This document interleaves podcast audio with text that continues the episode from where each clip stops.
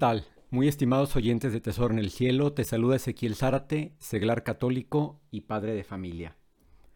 Bienvenidos sean a este capítulo de la doctrina social de la Iglesia, misión de la Iglesia y doctrina social. ¿Cómo ha sido tu experiencia de esta nueva temporada? Aunque ahora los episodios son más largos, estoy tratando de ofrecerte un resumen sin que se pierda la esencia de lo que nos quiere transmitir este extraordinario documento hecho por el Pontificio Consejo de Justicia y Paz. Te sigo invitando, al igual que a mí mismo, a tener mucha disposición para nuestra educación. Estoy seguro que al final de la temporada tendrás una visión muy completa y habrás comprendido este horizonte de conocimiento y estaremos más y mejor formados. Este capítulo 2 comprende y nos dice cuál es la misión de la Iglesia para la humanidad, su razón de ser y de haber sido fundada por Jesús. También comprende la historia y la evolución de la doctrina social de la Iglesia, que a través de los años la Iglesia y a través de los papas ofrece modos de solución a la luz del Evangelio a las diferentes problemáticas históricas. Pues bien, sin más preámbulo, entremos a este capítulo Misión de la Iglesia y Doctrina Social. Número 1. La evangelización y la doctrina social. La Iglesia participe de los gozos y de las esperanzas, de las angustias y de las tristezas de los hombres, es solidaria con cada hombre y cada mujer, de cualquier lugar y tiempo y les lleva la alegre noticia del reino de Dios, que con Jesucristo ha venido y viene en medio de ellos. La Iglesia es servidora, servidora de la salvación, no es abstracto o en sentido meramente espiritual, sino en el contexto de la historia y del mundo que el hombre vive, donde lo encuentra el amor de Dios y la vocación de corresponder al proyecto divino. Único e irrepetible es su individualidad, todo hombre es un ser abierto a la relación con los demás en la sociedad. El convivir en la red de nexos que aúna entre sí individuos, familias y grupos intermedios, en relaciones de encuentro, de comunicación y de intercambio, asegura una mejor calidad de vida. El bien común que los hombres buscan y consiguen formando la comunidad social es garantía del bien personal, familiar y asociativo por estas razones se origina y se configura la sociedad, con las ordenaciones estructurales, es decir, políticas, económicas, jurídicas y culturales. La convivencia social a menudo determina la calidad de vida y por ello las condiciones en las que cada hombre y cada mujer se comprenden a sí mismos y deciden acerca de sí mismos y de su propia vocación. Por esta razón la Iglesia no es indiferente a todo lo que en la sociedad se decide, se produce y se vive, a la calidad moral, es decir, auténticamente humana y humanizadora, de la vida social. La sociedad y con ella la política, la economía, el trabajo, el derecho, la cultura, no constituyen un ámbito meramente secular y mundano, y por ello marginal y extraño al mensaje y a la economía de la salvación. La sociedad, en efecto, con todo lo que en ella se realiza, atañe al hombre. Es esa la sociedad de los hombres, que son el camino primero y fundamental de la Iglesia. Con su doctrina social, la Iglesia se hace cargo del anuncio que el Señor le ha confiado. Actualiza en los acontecimientos históricos el mensaje de liberación y redención de Cristo, el Evangelio del Reino, la Iglesia anunciando el Evangelio, enseña al hombre en nombre de Cristo su dignidad propia y su vocación a la comunión de las personas, y le descubre las exigencias de la justicia y de la paz, conformes a la sabiduría divina. Evangelizar el ámbito social significa infundir en el corazón de los hombres la carga de significado y de liberación del Evangelio, para, para promover así una sociedad a medida del hombre en cuanto que es a medida de Cristo es construir una sociedad del hombre más humana porque es más conforme al reino de Dios. La Iglesia, con su doctrina social, no solo se aleja de la propia misión, sino que es estrictamente fiel a ella.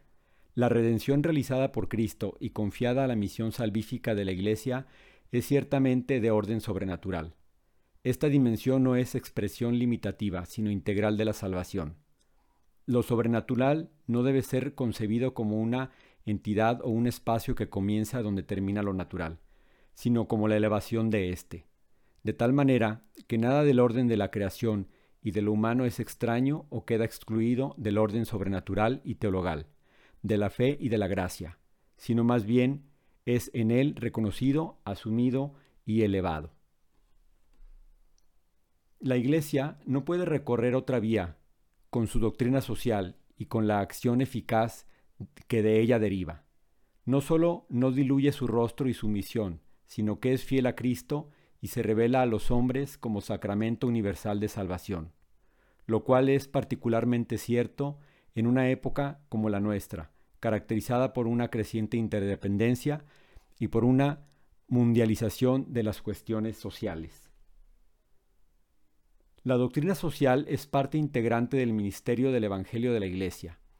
Todo lo que atañe a la comunidad de los hombres, situaciones y problemas relacionados con la justicia, la liberación, el desarrollo, las relaciones entre los pueblos, la paz, no es ajeno a la evangelización. Entre evangelización y promoción humana existen vínculos profundos, vínculos de orden antropológico, porque el hombre que hay que evangelizar no es un ser abstracto, sino un ser sujeto a los problemas sociales y económicos. Lazos de orden teológico, ya que no se pueden disociar el plan de la creación del plan de la redención, que llega hasta situaciones muy concretas de injusticia, a la que hay que combatir y de justicia que hay que restaurar. Vínculos de orden eminentemente evangélico, como es el de la caridad. En efecto, ¿cómo proclamar el mandamiento nuevo sin promover mediante la justicia y la paz el verdadero, el auténtico crecimiento del hombre? La Iglesia no se hace cargo de la vida en sociedad bajo todos sus aspectos, sino con su competencia propia, que es la del anuncio de Cristo Redentor. La misión propia que Cristo confió a su iglesia no es de orden político, económico o social. El fin que le asignó es de orden religioso. No entra en cuestiones técnicas y no instituye ni propone sistemas o modelos de organización social. Con su doctrina social, la Iglesia se propone ayudar al hombre en el camino de la salvación. Se trata de su fin primordial y único. La Iglesia tiene el derecho de ser para el hombre maestra de la verdad de fe. El anuncio del Evangelio, en efecto, no es sólo para escucharlo, sino también para ponerlo en práctica. No se circunscribe al ámbito estrictamente eclesial y espiritual, puesto que abarca al hombre en toda su vida y según todas sus responsabilidades. Por esto, la doctrina social no es para la Iglesia un privilegio, una digresión, una ventaja o una injerencia. Es su derecho a evangelizar el ámbito social, es decir, hacer resonar la palabra liberadora del Evangelio en el complejo mundo de la producción, del trabajo, de la empresa, de las finanzas, del comercio, de la política, de la jurisprudencia, de la cultura, de las comunicaciones sociales en el que el hombre vive. Este derecho es al mismo tiempo un deber, porque la Iglesia no puede renunciar a él, sin negarse a sí misma y su fidelidad a Cristo. Ay de mí si no predicar el Evangelio. La amonestación que San Pablo se dirige a sí mismo resuena en la conciencia de la Iglesia como un llamado a recorrer todas las vías de la evangelización, no solo aquellas que atañen a las conciencias individuales, sino también aquellas que se refieren a las instituciones públicas. Por la relevancia pública del Evangelio y de la fe y por los efectos perversos de la injusticia, es decir, del pecado, la Iglesia no puede permanecer indiferente ante las vicisitudes sociales. Número 2. La naturaleza de la doctrina social. La doctrina social de la Iglesia no ha sido pensada desde el principio como un sistema orgánico, sino que se ha formado en el curso del tiempo, a través de las numerosas intervenciones del magisterio sobre temas sociales. Una clarificación decisiva en ese sentido la encontramos precedida por una significativa indicación en la Laborem Exercens, en la encíclica Solicitudo Rei Socialis. La doctrina social de la Iglesia no pertenece al ámbito de la ideología, sino al de la teología y especialmente de la teología moral. La cuidadosa formulación del resultado de una atenta reflexión sobre las complejas realidades de la vida del hombre en la sociedad y en el contexto internacional, a la luz de la fe y de la tradición eclesial. Su objetivo principal es interpretar estas realidades examinando su conformidad o diferencia con lo que el Evangelio enseña acerca del hombre y su vocación terrena, y a la vez trascendente para orientar, en consecuencia, la conducta cristiana. La doctrina social refleja, de hecho, los tres niveles de la enseñanza teológico-moral, el nivel fundante de las motivaciones, el nivel directivo de las normas de la vida social, el nivel deliberativo de la conciencia, llamada a mediar las normas objetivas y generales en las situaciones sociales, concretas y particulares. Estos tres niveles definen implícitamente también el método propio y la estructura epistemológica específica de la doctrina social de la Iglesia. Como breviario cultural, la epistemología es la rama de la filosofía que se encarga que los estudios hechos de la ciencia se hagan de la manera más correcta posible. La doctrina social halla su fundamento esencial en la revelación bíblica y en la tradición de la Iglesia. La fe, que acoge la palabra divina y la pone en práctica, interacciona eficazmente con la razón. La fe y la razón constituyen las dos vías cognoscitivas de la doctrina social, siendo dos de las fuentes de las que se nutre, la revelación y la naturaleza humana. La inteligencia de la fe incluye la razón mediante la cual ésta, dentro de sus límites, explica y comprende la verdad revelada y la integra con la verdad de la naturaleza humana, según el proyecto divino expresado por la creación, es decir, la verdad integral de la persona en cuanto ser espiritual y corpóreo, en relación con Dios, con los demás seres humanos y con las demás criaturas. La centralidad del misterio de Cristo, por tanto, no debilita ni excluye el papel de la razón y por lo mismo no priva a la doctrina social de la Iglesia de plausibilidad racional y por tanto de su destinación universal, ya que el misterio de Cristo ilumina el misterio del hombre. La razón da plenitud de sentido a la comprensión de la dignidad humana y de las exigencias morales que la tutelan. La doctrina social es un conocimiento iluminado por la fe que, precisamente porque es tal, expresa una mayor capacidad de entendimiento, da razón a todos, a todos de las verdades que afirma y de los deberes que comporta, puede hallar acogida y ser compartida por todos.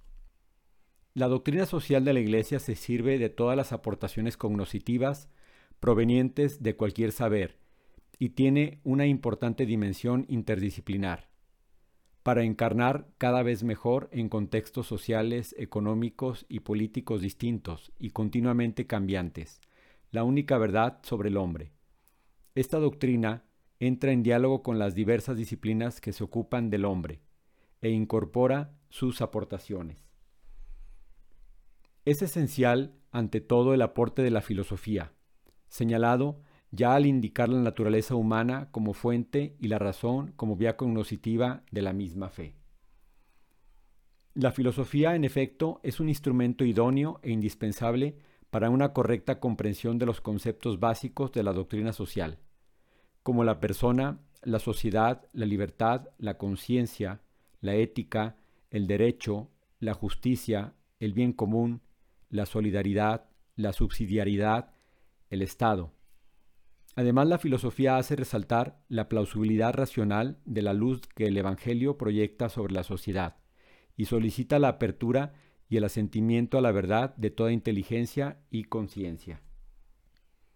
Una contribución significativa a la doctrina social de la Iglesia procede también de las ciencias humanas y sociales.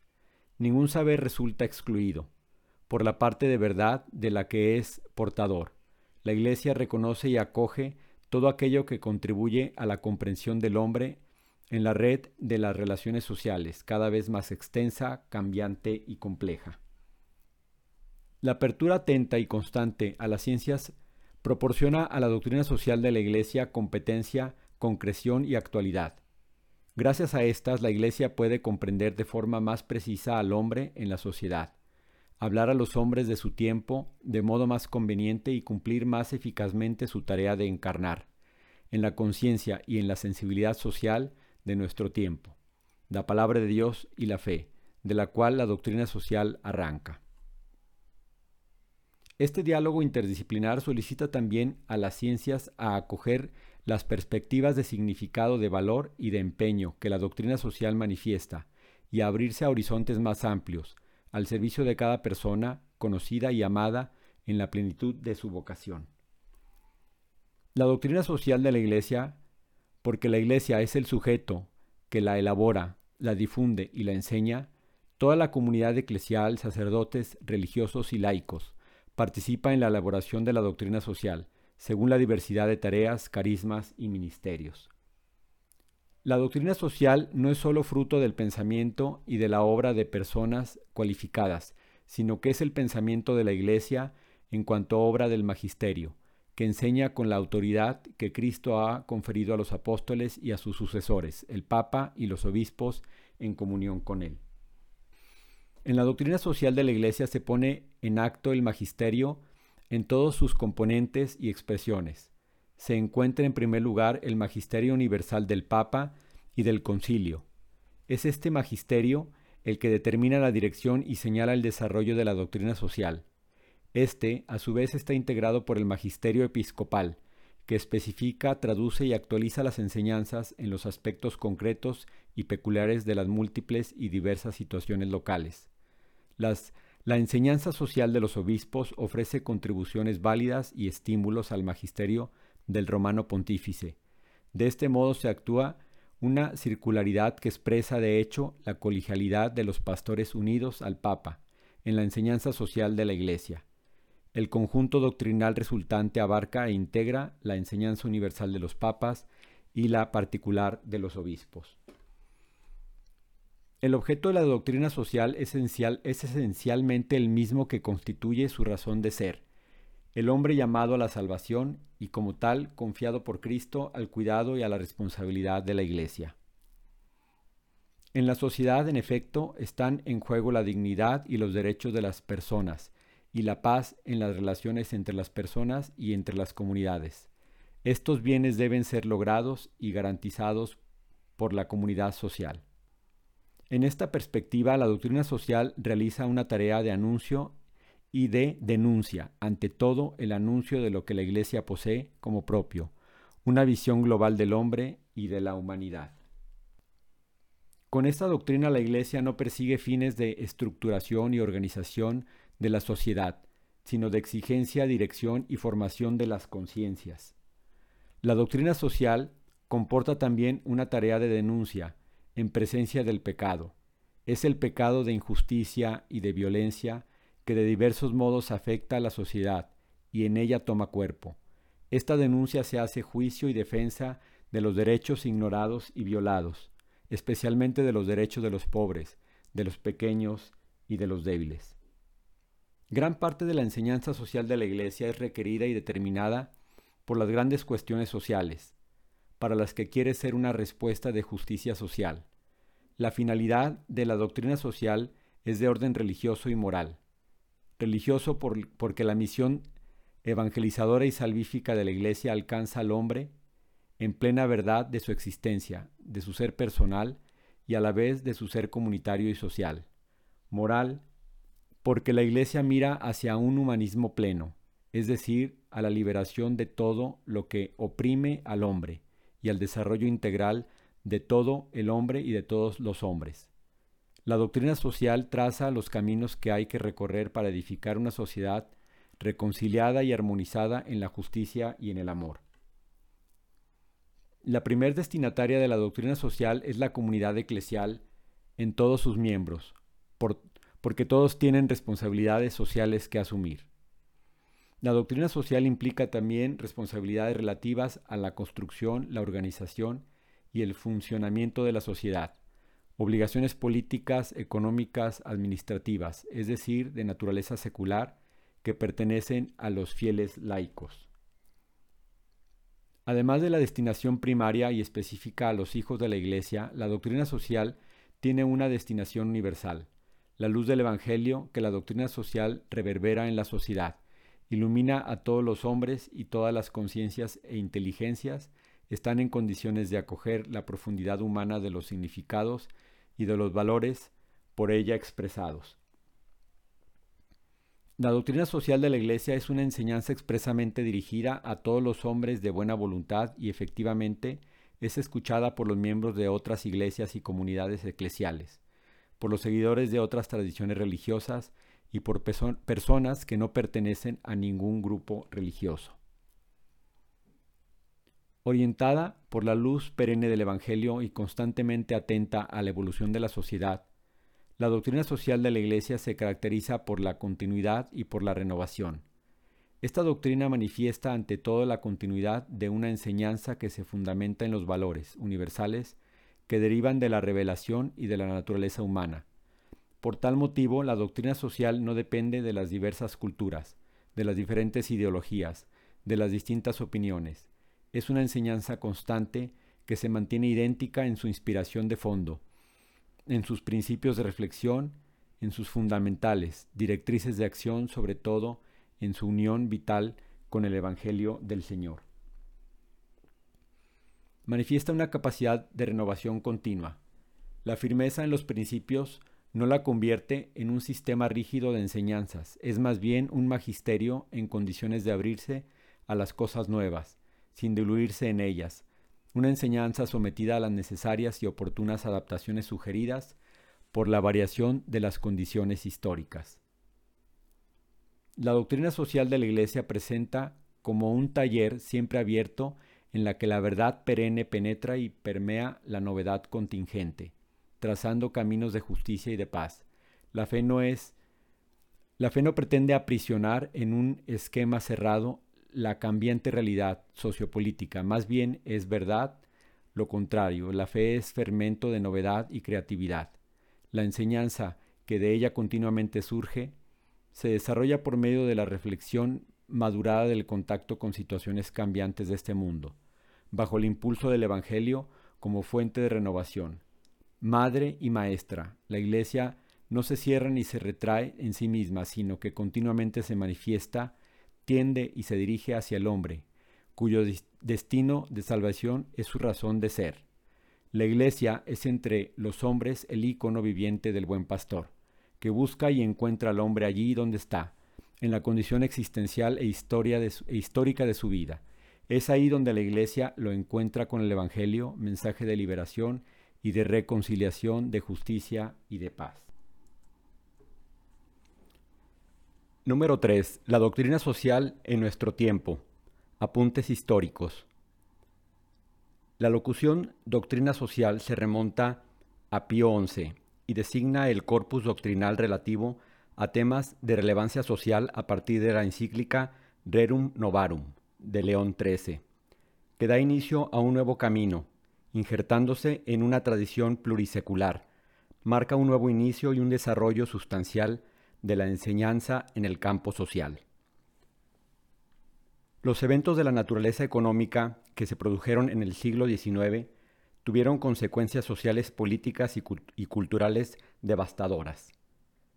Los acontecimientos vinculados a la revolución industrial trastornaron estructuras sociales y seculares. La cuestión obrera causada por el conflicto entre capital y trabajo, ante un cuadro semejante, la Iglesia advirtió la necesidad de intervenir en modo nuevo. Las res nové, constituidas por aquellos eventos, representaban un, desafío para su enseñanza. Las res nové son las encíclicas que escribieron los papas para enfrentar tales sucesos. León XIII promulga la primera encíclica social, la Rerum Novarum. Esta examina la condición de los trabajadores asalariados, especialmente penosa. Enumera los errores que provocan el mal social, excluye el socialismo como remedio y expone, precisándola y actualizándola, la doctrina social sobre el trabajo, sobre el derecho de propiedad, sobre el principio de colaboración, contrapuesto la lucha de clases como medio fundamental para el cambio social, sobre el derecho de los débiles, sobre la dignidad de los pobres y sobre las obligaciones de los ricos, sobre el perfeccionamiento de la justicia, por la caridad, sobre el derecho a tener asociaciones profesionales.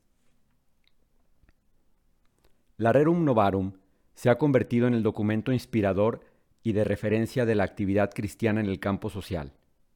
El tema central de la encíclica es la instauración de un orden social, justo, en vista del cual se deben identificar los criterios de juicio que ayuden a valorar los ordenamientos sociopolíticos existentes y a proyectar líneas de acción para su oportuna transformación. La Rerum Novarum afrontó la cuestión obrera con un método que se convertirá en un paradigma permanente. El Papa León XIII confirió a la Iglesia una especie de carta de ciudadanía respecto a las realidades cambiantes de la vida pública y escribió unas palabras decisivas que convirtieron un elemento permanente de la doctrina social de la Iglesia, afirmando que los graves problemas sociales podrían ser resueltos solamente mediante la colaboración entre todas las fuerzas. A comienzos de los años 30, a breve distancia de la grave crisis económica de 1929, Pío XI publica la encíclica Cuadragésimo Ano, para conmemorar los 40 años de la Rerum Novarum. El Papa relee el pasado a la luz de una situación económico-social en la que la industrialización se había unido a la expansión del poder de los grupos financieros, en ámbito nacional e internacional. Era el periodo posbélico en el que estaba afirmándose en Europa los regímenes totalitarios, mientras se exasperaba la lucha de clases. La relación entre capital y trabajo deben estar bajo el signo de la cooperación. La cuadragésimo ano confirma el principio que el salario debe ser proporcionado no solo a las necesidades del trabajador, sino también a las de su familia. El Estado, en las relaciones con el sector privado, debe aplicar el principio de subsidiariedad, principio que se convertirá en un elemento permanente de la doctrina social. Reafirma el valor de la propiedad privada, insistiendo en su función social. Pío XI sintió el deber y la responsabilidad de promover un mayor conocimiento, una más exacta interpretación y una urgente aplicación de la ley moral reguladora de las relaciones humanas, con el fin de superar el conflicto de clases y llegar a un nuevo orden social basado en la justicia y en la caridad. Pío XI no dejó de hacer oír su voz contra los regímenes totalitarios que se afianzaron en Europa durante su pontificado. Ya el 29 de junio de 1931 había protestado contra los atropellos del régimen fascista en Italia con la encíclica Non abbiamo bisogno. En 1937 publicó la encíclica Mit Brennender Sorge sobre la situación de la Iglesia Católica en el Reich alemán, cuyo texto fue leído desde el púlpito de todas las iglesias católicas en Alemania, tras haber sido difundido con máxima reserva. En particular, con respecto a los jóvenes obligados a inscribirse en la juventud hitleriana, el Papa se dirige a los sacerdotes, a los religiosos y a los fieles laicos para animarlos y llamarlos a la resistencia, mientras no se restablezca una verdadera paz entre la Iglesia y el Estado. En 1938, ante la difusión del antisemitismo, Pío XI afirmó, somos espiritualmente semitas. Con la encíclica Divini Redemptoris sobre el comunismo ateo y sobre la doctrina social cristiana, Pío XI criticó de modo sistemático el comunismo, definido intrínsecamente malo, e indicó como medios principales para poner remedio a los males producidos por éste, la renovación de la vida cristiana, el ejercicio de la caridad evangélica, el cumplimiento de los deberes de justicia a nivel interpersonal y social en orden al bien común, la institucionalización de cuerpos profesionales e interprofesionales. Durante su pontificado, Pío XII atravesó los años terribles de la Segunda Guerra Mundial y los difíciles de la reconstrucción. No publicó encíclicas sociales, sin embargo manifestó constantemente en numerosos contextos su preocupación por el orden internacional trastornado. En los años de la guerra y de la posguerra, el magisterio social de Pío XII representó para muchos pueblos de todos los continentes y para millones de creyentes y no creyentes la voz de la conciencia universal, interpretada y proclamada en íntima conexión con la palabra de Dios. Con su autoridad moral y su prestigio, Pío XII llevó a la luz de la sabiduría cristiana a un número incontable de hombres de toda categoría y nivel social. Una de las características de las intervenciones de Pío XII es el relieve dado a la relación entre moral y derecho. Otros aspectos importantes de la enseñanza de Pío XII es su atención a las agrupaciones profesionales y empresariales, llamadas a, a participar de modo especial en la consecución del bien común. Por su sensibilidad e inteligencia para captar los signos de los tiempos, Pío XII puede ser considerado como el precursor inmediato del Concilio Vaticano II. Los años 60 abren horizontes prometedores. Juan 23 lee con profundidad los signos de los tiempos. Las desigualdades advertidas precedentemente al interno de las naciones aparecen ahora en el plano internacional y manifiestan cada vez con mayor claridad la situación dramática en que se encuentra el tercer mundo. Juan 23 en la encíclica Mater et Maestra trata de actualizar los documentos ya conocidos y, y dar un nuevo paso adelante en el proceso de compromiso de toda la comunidad cristiana. Las palabras clave de la encíclica son comunidad y socialización. El crecimiento económico no se limitará a satisfacer las necesidades de los hombres, sino que podrá promover también su dignidad. Con la encíclica Pacem in Terris, Juan XXIII pone de relieve el tema de la paz en una época marcada por la proliferación nuclear. La Pacem in Terris contiene además la primera reflexión a fondo de la Iglesia sobre los derechos humanos. Es la primera vez que un documento de la Iglesia se dirige también a todos los hombres de buena voluntad. Se detiene sobre los poderes públicos de la comunidad mundial, llamados a examinar y resolver los problemas relacionados con el bien común, universal en el orden económico, social, político o cultural.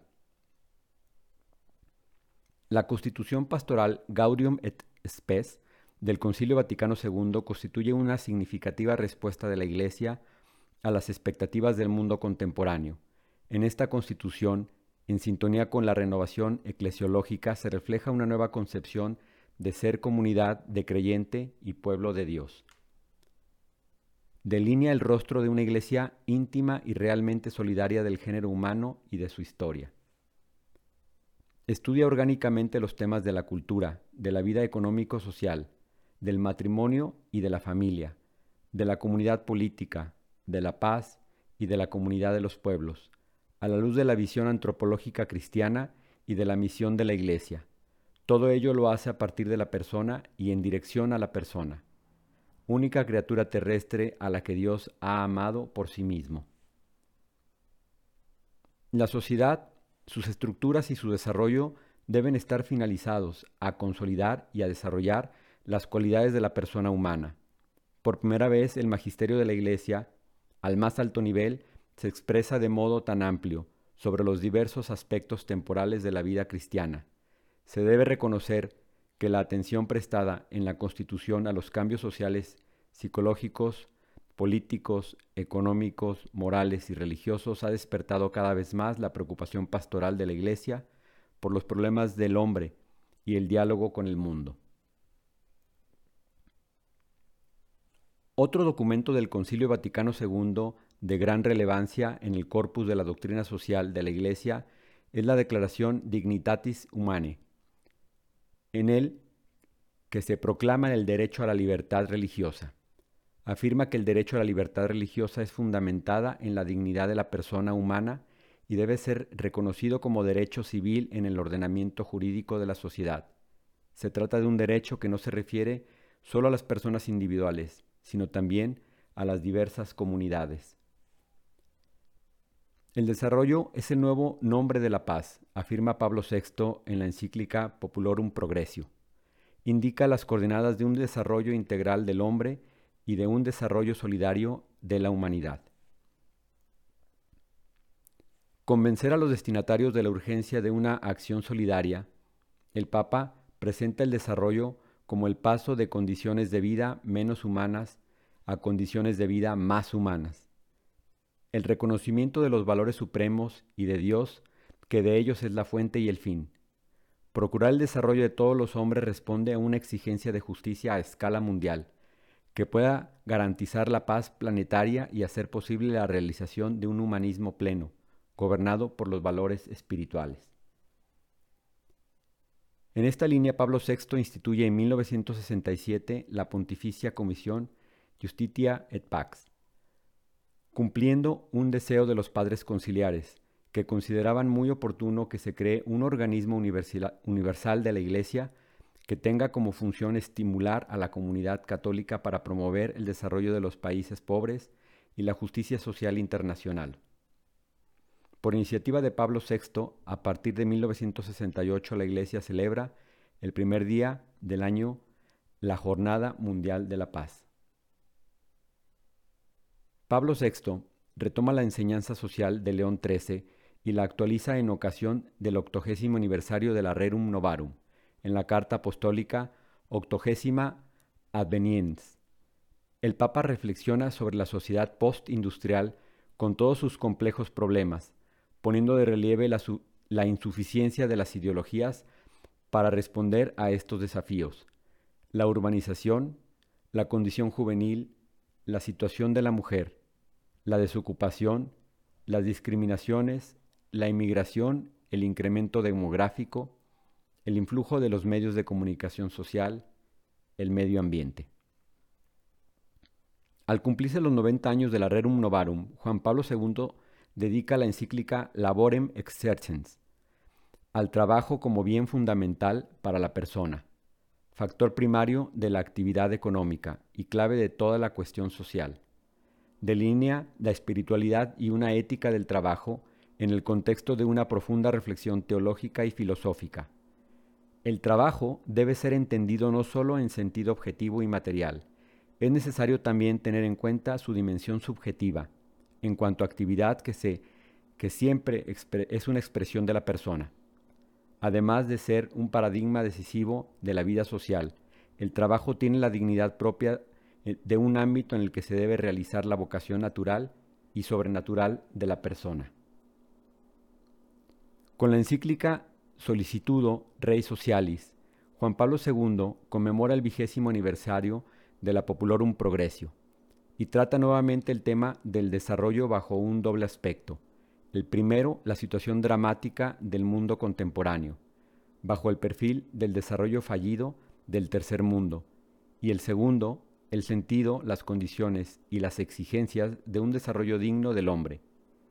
La encíclica introduce la distinción entre progreso y desarrollo y afirma que el verdadero desarrollo no puede limitarse a una multiplicación de los bienes y servicios, esto es, a lo que se posee, sino que debe contribuir a la plenitud del ser del hombre. De este modo pretende señalar con claridad el carácter moral del verdadero desarrollo. Juan Pablo II, evocando el lema del pontificado de Pío XII, Opus Justitia e Pax, la paz como fruto de la justicia, comenta, Hoy se podrá decir con la misma exactitud y análoga fuerza de inspiración bíblica, Opus Solidaritatis Pax, la paz como fruto de la solidaridad. Juan Pablo II promulga su tercera encíclica social, la Centesimus Annus, que muestra la continuidad doctrinal y nos dice, el principio que hoy llamamos de solidaridad, León XIII lo enuncia varias veces con el nombre de amistad. Por Pío XI es designado con la expresión no menos significativa de caridad social, mientras que Pablo VI, ampliando el concepto en conformidad con las actuales y múltiples dimensiones de la cuestión social, habla de civilización del amor. Juan Pablo II pone en evidencia con la enseñanza social de la Iglesia, avanza sobre el eje de la reciprocidad entre Dios y el hombre. El articulado y profundo análisis de las, de la res novae, y especialmente del gran cambio de 1989, con la caída del sistema soviético, manifiesta un aprecio por la democracia y por la economía libre, en el marco de una indispensable solidaridad. Los documentos aquí evocados constituyen los hitos principales en el camino de la doctrina social desde los tiempos de León XIII hasta nuestros días. Tienen su origen en la preocupación pastoral por proponer a la comunidad cristiana y a todos los hombres de buena voluntad los principios fundamentales, los criterios universales y las orientaciones capaces de sugerir las opciones de fondo y la praxis coherente para cada situación concreta. Por esta razón, se ha constituido y desarrollado la doctrina social un corpus doctrinal renovado, que se va articulando a medida que la Iglesia, en la plenitud de la palabra revelada por Jesucristo y mediante la asistencia del Espíritu Santo, lee los hechos según se desenvuelven en el curso de la historia. Pues muy bien, querido oyente de Tesoro en el Cielo, hemos llegado al final de este capítulo 2, Misión de la Iglesia y Doctrina Social. Espero que se haya comprendido el perfil de la misión de la Iglesia y cómo ésta ha contribuido en el devenir de los tiempos a través de su magisterio. Agradezco mucho tu escucha, nos encontramos con el favor de Dios en el siguiente podcast. Escríbeme, en las redes estoy como Ezequiel Sara TJ. Te encomiendo en mis oraciones, Dios te bendice, confía en Él.